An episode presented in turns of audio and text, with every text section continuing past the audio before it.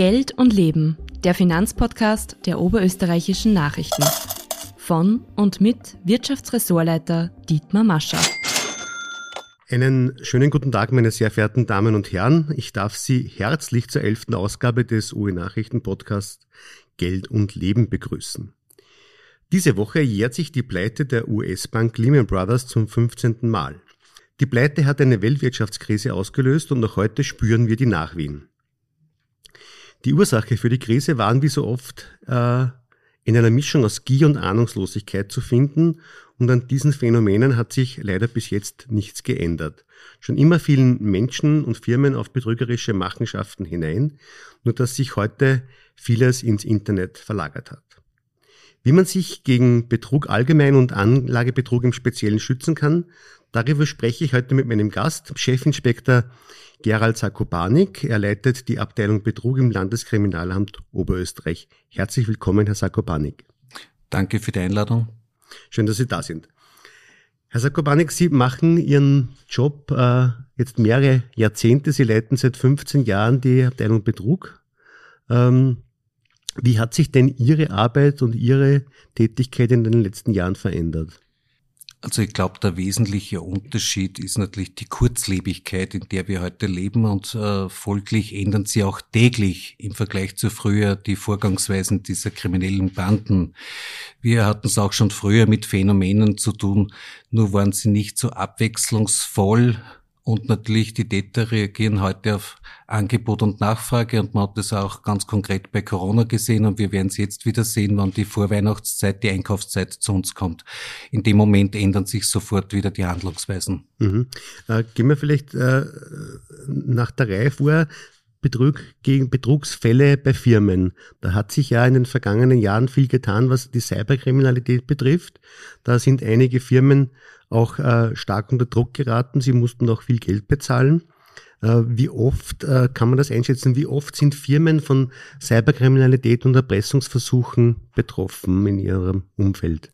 Also wir führen da nicht genau Buch, beziehungsweise ist es nicht möglich, denn wir als Kriminalpolizei beziehungsweise die Medien erfahren ja immer nur von den spektakulären Fällen wie Ballfinger, Rosenbauer, die aus den verschiedensten Überlegungen heraus an die Presse gehen müssen, zum Beispiel Börsengesetz. Äh, viele kleinere Firmen machen ja gar keine Anzeige, weil äh, sie sich die Frage nicht stellen lassen wollen von ihren Kunden und sagen, na, wie sicher sind meine äh, sensiblen Daten bei euch untergebracht, wenn euch die Täter auf eine sehr einfache Art und Weise ja bereits die Daten wegnehmen können, beziehungsweise euch erpressen.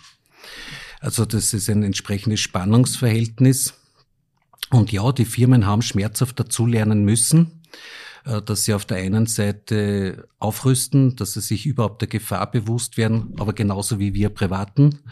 Und natürlich, äh, das Entscheidende ist ja nicht nur das gegenseitige Wettrüsten in Form der EDV-Anlagen, sondern auch äh, Ausbildung, Information, Sensibilisierung gegenüber den Mitarbeitern, weil ja dort an und für sich die Schwachstelle immer wieder besteht. Mhm. Wenn dann doch ein Unternehmen dazu kommt, sich an Sie zu wenden, äh, wie gehen Sie dann vor? Wie können Sie, wie ermitteln Sie und wie können Sie den Unternehmen helfen? Im Konkreten helfen so nach dem symbolischen Bild äh, eines der amerikanischen Spielfilme. So quasi, da gibt es die Angreifer, die attackieren, verschlüsseln die Anlage, stören äh, den Betrieb. Ähm, und dann kommt, äh, kommen die Spezialisten von der Polizei mit einem Laptop, schließen es auf, fahren es hoch und gehen zur Gegenattacke über.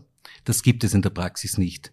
Also wir können in Wahrheit nur sensibilisieren, denn unsere Spezialisten sind ja forensisch ausgebildete Datensicherer und dürfen ja nicht an den Netzwerken der Firmen manipulieren, wäre auch eine Frage der Haftung. Nicht, dass dann, wenn die Polizei ins Spiel kommt, unsere sogenannten Spezialisten möglicherweise noch den, Verschaden, äh, den Schaden verschlimmern, weil eine zusätzliche Filiale ausfällt. Mhm. Nein, also das funktioniert so nicht. Wir können Ratschläge geben. Unsere Spezialisten wissen über die gängigen Schadsoftwareprogramme Bescheid, halten sofort mit den Spezialisten vom Bundeskriminalamt Empfehlung. Aber das ist immer eine schwierige Frage. Also wir kennen ja und dürfen ja nicht einmal äh, unter Anführungszeichen Firmen empfehlen, weil es uns nicht zusteht. Aber es gibt eine, gibt eine Beratung, es gibt auch die kriminaltechnische Beratung, wo sie ja, wo sich Firmen bei Ihnen Rat holen können, oder? Ja, aber das, äh, diese Beratungsstellen geben keine Auskunft über konkrete Firmen, so nach dem Motto, gehst du zur Firma X, Preis-Leistung, also das sind reine wirtschaftliche Entscheidungen und gerade die großen Firmen betreiben ja eigene Abteilungen und das Problem ist ja auch dort, du brauchst da für jede Firma, für jedes Netzwerk Spezialisten, also den Allroundler gibt es natürlich in der EDV auch nicht mehr. Äh, das hängt vom Aufbau der Firma ab. Und äh, es gibt eine sehr gute Beratungsstelle, das kann ich jedem empfehlen. Das ist nämlich direkt bei der Wirtschaftskammer. Die haben da eine eigene Abteilung, die jedem Geschäftsmann zur Verfügung steht, steht ob Kleinunternehmer, Großunternehmer. Mhm. Ähm, wie hoch ist denn die Aufklärungsrate bei Cyberkriminalität oder gibt es da überhaupt eine Aufklärungsrate? Es gibt eine Aufklärungsrate und wir sind da gar nicht so schlecht unterwegs, nur man braucht viel Geduld und vor allem man darf sich nicht vorstellen, äh, wenn wir sagen, wir klären etwas auf, dass wir dann auch den Schaden gut machen. Also es wird in Zusammenarbeit mit den internationalen Polizeiorganisationen werden immer wieder Täter ausgeforscht. Die einen, weil sie äh, zuständig sind fürs Schreiben von Programmen, die anderen, weil sie als äh, Geldwäscher tätig sind. Das ist ein entscheidender Faktor. Wie können sich dann die Täter bereichern? Mhm. Wie kommen sie zum Lösegeld, das sie zuvor von einer Firma erpresst haben? Aber häufig ist es so, dass wir dann das, die Beute selbst ja auch nicht mehr finden. Die ist an irgendeiner Offshore-Insel untergegangen oder wir landen eben in einem Land, mit dem Österreich kein Rechtsabkommen hat. Und dann wissen wir zwar, wer die Personen sind. Es gelingt auch teilweise, diese Personen mit internationalen Haftbefehl festzunehmen. Aber ja, die Beute ist dann weg. Und was auch dazu kommt, diese Täter arbeiten ja international und wenn jetzt äh, es den deutschen Kollegen, den französischen Kollegen Spanien gelingt, eine Tätergruppe aus dem Verkehr zu ziehen, dann erfahren wir das gar nicht zwingend, sondern wir wundern uns vielleicht oder sind froh, dass derzeit die Angriffe gegen österreichische Unternehmen nachlassen. Nicht zu wissen eigentlich, warum es so ist, weil man halt irgendwo auf einem anderen Kontinent äh, eine Bande auskommen hat. Wäre da eine bessere Zusammenarbeit zwischen den internationalen, also zwischen den nationalen Behörden notwendig oder wünschenswert? Also bessere Zusammenarbeit wäre immer wünschenswert, aber natürlich es scheitert am Faktischen. Also du bist mit deinem Akt beschäftigt, die Kollegen sollten eigentlich äh, operativ tätig sein und dann kannst du nicht wiederum zwei, drei gleichzeitig ins Ausland schicken. Also irgendwo hört es sich dann einmal auf. Also und es funktioniert ja im Großen und Ganzen, aber natürlich, äh, ich sage immer, man muss sich erklären, warum wir teilweise nicht wissen, warum eine Angriffshandlung zunimmt und die andere wieder spurlos verschwindet. Kann man sagen, wo denn die meisten Tätergruppen sitzen international? Nein, äh, das ist sehr unterschiedlich, äh, weil eben im Wahrheit könnten die Täter jetzt äh, auf der Landstraße neben uns sitzen. Wir wissen es nicht. Die heutige Technik erlaubt es eben. Und nur weil das Geld in, auf den afrikanischen oder asiatischen Kontinent geht, heißt es nicht, dass es nicht fünf Minuten später schon wieder in Europa ist. Also das geht halt ruckgezuck. Okay. Weiß man, wie, wie hoch die Summen sind, die die Unternehmen dafür zahlen müssen, damit sie wieder zu ihren Daten zugreifen können? Das bewegt sich äh, vom der Ort des Unternehmens ist es schlussendlich abhängig. Es geht teilweise in die Millionenbeträge. Aber ich bin nicht so naiv zu glauben, dass uns auch die Firmen immer Bescheid geben, ob sie dann zahlen oder nicht. Denn wir als Polizei, wir sagen natürlich nicht zahlen, das, man gibt einen Erpresser nicht nach. Auf der anderen Seite habe ich natürlich einen Geschäftsmann, Kaufmann, der muss rechnen. Und der muss ja genau wissen, was kostet mir das, wenn halt mein Betrieb einen Tag steht, 14 Tage steht und muss das gegenüberstellen mit der Lösegeldforderung. Auch wenn er nicht weiß, ob dann die Daten schlussendlich überhaupt entschlüsselt werden. Aber er nimmt eine Risikoeinschätzung vor, er hat Rücksprache mit der Rechtsabteilung, mit seinem Versicherer und wird es uns nicht sagen. Mhm, ist klar. Sie haben gesagt, äh, Sie haben bestimmte Möglichkeiten als Behörde. Äh, gibt es Möglichkeiten, die Sie sich wünschen würden, die Sie einsetzen könnten, aber derzeit nicht können? Ne, es gibt sowas wie diesen polizeilichen Trojaner, also diese Technik auszureizen, zu sagen, okay, wie schaut es aus, wenn äh, heute die Firma XY so einer Cyberattacke ausgesetzt ist? Gibt es nicht auch die Möglichkeit, Schadsoftware in die Gegenrichtung zu schicken? Das ist uns heute nicht möglich, also genauso wenig wie äh, verdeckte Ermittlungen nur sehr begrenzt im Internet möglich sind. Äh, aber das ist eine Frage der Gesetzgebung und die nehmen wir zwangsläufig so zur Kenntnis und äh, das sind Angelegenheiten, die dann politisch entschieden werden. Also wir als Polizei, wir müssen uns im Rahmen des Möglichen dann auch richten. Und auch eine IP-Adresse, wenn ich jetzt sage, schicke an Trojaner, Sie haben ja sehr viele Länder, die darauf spezialisiert sind, sehr viele Geschäftsideen, die darauf spezialisiert sind, äh, anonym zu arbeiten. Auch wenn wir diesen Trojaner mit einpflanzen, heißt das noch lange nicht, dass wir schlussendlich äh, dann ankommen. Ich gebe Ihnen ein Beispiel, wenn Sie halt äh, Daten wollen von einem Server aus der Ukraine, dann werden die dort sagen, äh, wir haben momentan andere Probleme.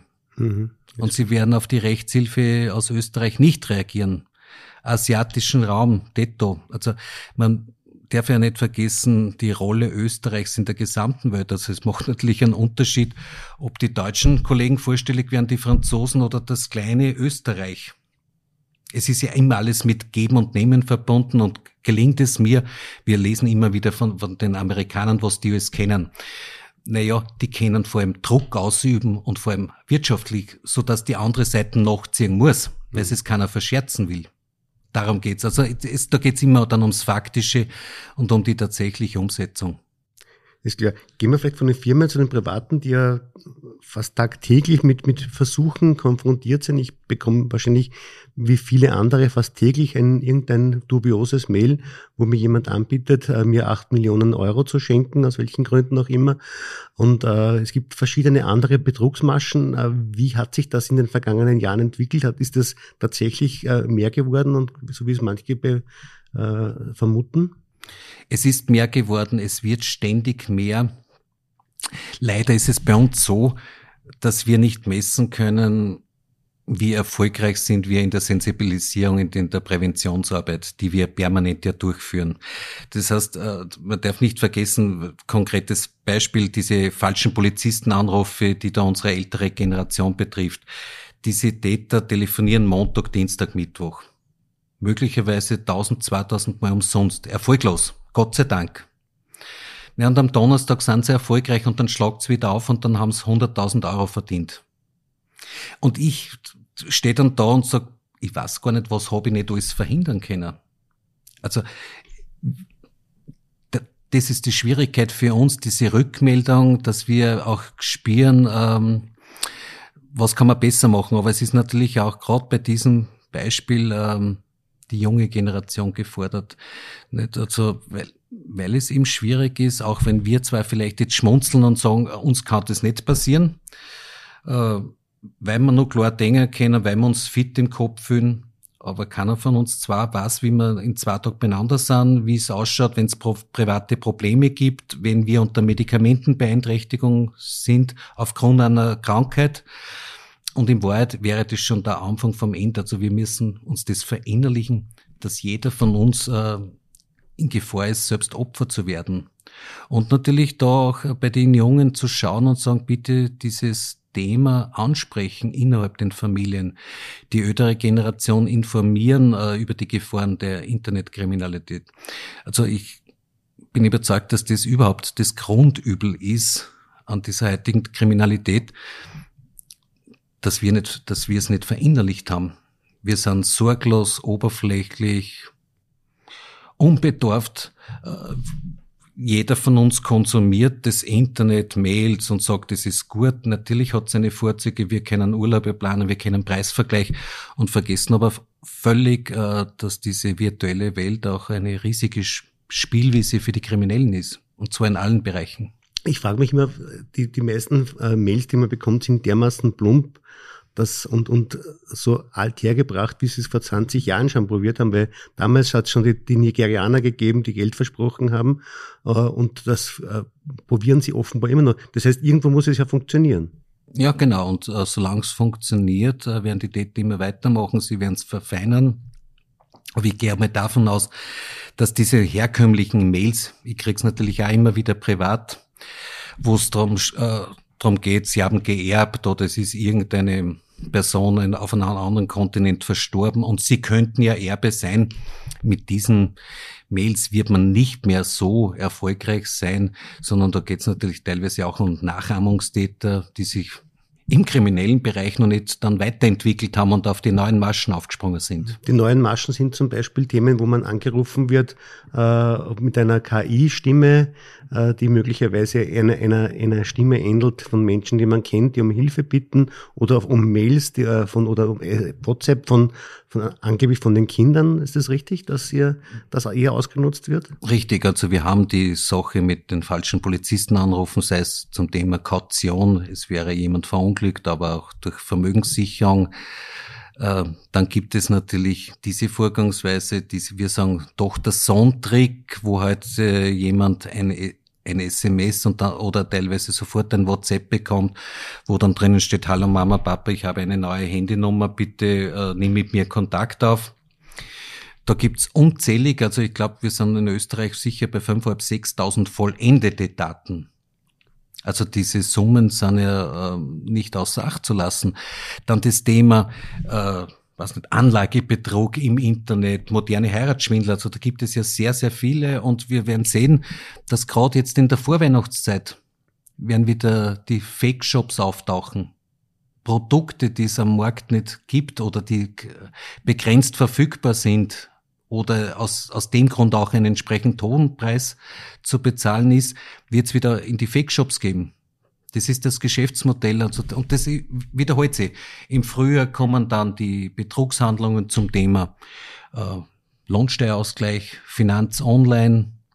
Im, im, Im Sommer dann diese nicht vorhandenen Urlaubsreisen, Apartmentwohnungen auf Mallorca, auf Ibiza. Ja, und dann beginnt eh schon wieder der Herbst mit der Einkaufszeit und so dreht es sich im Kreis. Und äh, einmal geht's halt per Mail, einmal geht's äh, bei WhatsApp. Mhm. Welche Tipps können Sie den, den Leuten geben, wenn sie mit solchen Dingen konfrontiert sind, wo sie sich nicht ganz sicher sind? Also das Wichtigste ist, wie gesagt, einmal sich der Gefahr bewusst sein, dass eben sehr viele Kriminelle unterwegs sind. Und wir müssen auch natürlich lernen, äh, wir dürfen einfach nicht alles sehen, glauben, hören, was es im Internet gibt. Also wir müssen uns runterholen und wir müssen andere Meinungen zulassen. Aber das ist natürlich ein Fluch der Informationsgesellschaft generell. Also wir informieren uns durch diese Art und Weise zu Tode und unterliegen dann am Irrtum. Also diese Internetangelegenheit per Mail, per Handy, die ja möglicherweise sehr gut gemeint ist und äh, einen Fortschritt bringen sollte in Bereichen der Kommunikation, die in der heutzutage, wenn du nicht umgehen kannst damit, eher der Verwirrung und Orientierungslosigkeit. Also der Sinn und Zweck wäre einmal, sich das in, in Ruhe durchlesen, eine andere Meinung anhorchen und nicht gleich wieder im Internet äh, etwas suchen, was die eigene Überzeugung bestätigt, sondern gerade bei den Lieb Liebesbetrüger, Heiratsschwindler, mit einer Freundin reden, mit einem Freund und sagen, gibt's denn das überhaupt? Hast du das schon mal gehört? Oder auch googeln. Also da gibt's verschiedenste Möglichkeiten, die man sich dann äh, von Fall zu Fall genau anschauen muss.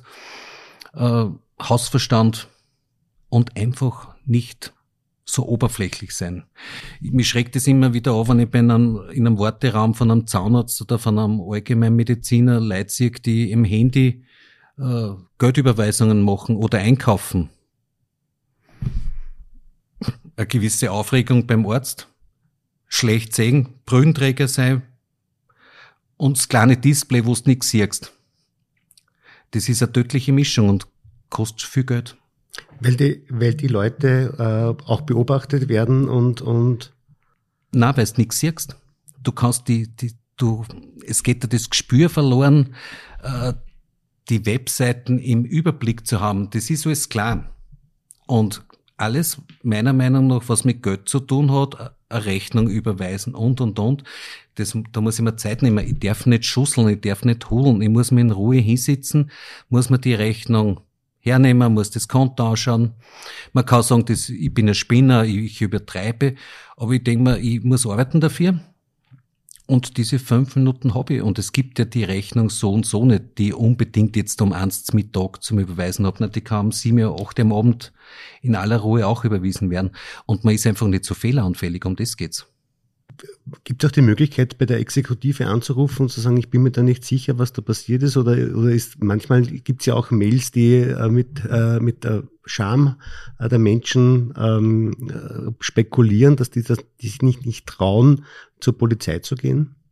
Wenn man jetzt überlegt, also das würde ja uns nicht unser System äh, zusammenhauen. Also das würde uns überfordern, wenn wir jetzt für jeden oder die Möglichkeit anbieten würden zu sagen, wir überprüfen euch das Inserat, ob es echt ist oder nicht.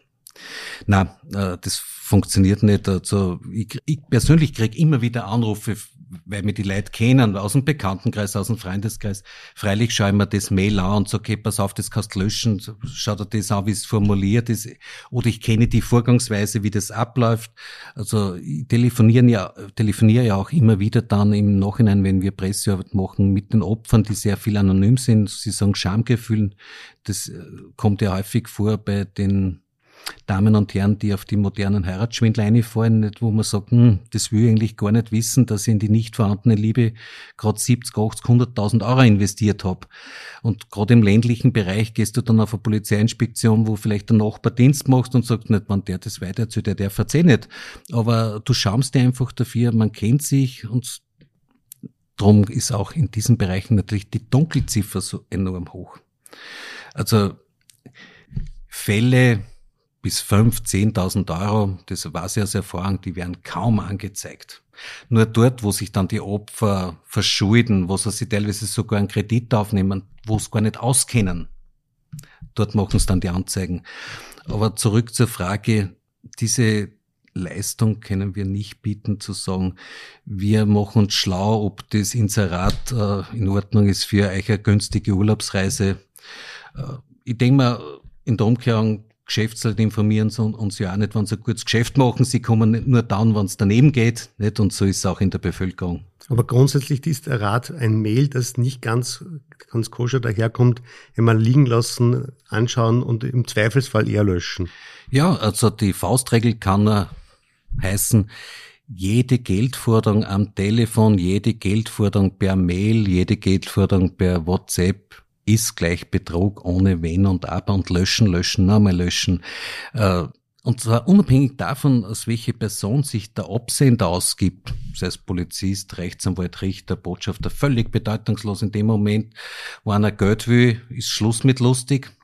Und das gilt natürlich auch für die eigenen Kinder, wenn wir zuerst geredet haben von die äh, WhatsApp, Tochter, Sohn. Nein, auch die Kinder kriegen kein Geld über diese Schiene, nicht? Es sei denn, dass, da gibt's ausgemachte Dinge, weil die Kinder im Urlaub sind oder weil wir uns vorher was ausmachen, weil ich mir zu 1000 Prozent sicher bin und auch das kann ich kontrollieren, indem ich dann versuche, auf andere Art und Weise ähm, rückzufragen bei den Kindern, indem man einfach dann Handys, Telefonnummer austauscht, indem er im Hotel anruft. Äh, das müssen wir eben lernen äh, dass die Welt immer nicht untergeht, wenn das Kind nicht sofort abhebt, nicht? Und wenn da einmal Zeit vergeht, also ich schleppe auch nicht rund um die Uhr mein Handy mit, nicht? Und heutzutage ist es offensichtlich so, dass die Leute schon nervös werden, wenn das Gegenüber nicht binnen zehn Minuten zurückruft. Es ist ein, ein Fluch der Zeit. So ist es. Herr Sakobanik, ich bedanke mich sehr herzlich, dass Sie heute Rede und Antwort gestanden sind.